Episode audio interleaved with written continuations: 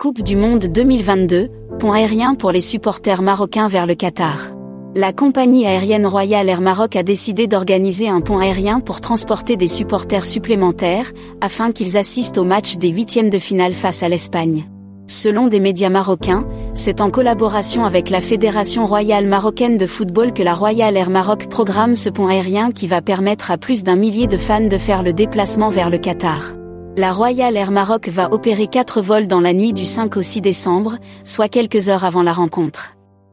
Les vols se feront depuis l'aéroport de Casablanca vers celui de Doha, sachant que les vols retour auront lieu dans la nuit du 6 au 7 décembre. La Royal Air Maroc a, à ce titre, fixé le prix du billet à 5000 dirhams marocains, soit environ 450 euros, mais selon les conditions d'accès à cette mesure, aucun Marocain ne pourra acquérir son billet d'avion sans présenter une carte AIA valide, qui lui permet d'entrer au Qatar et d'accéder au stade.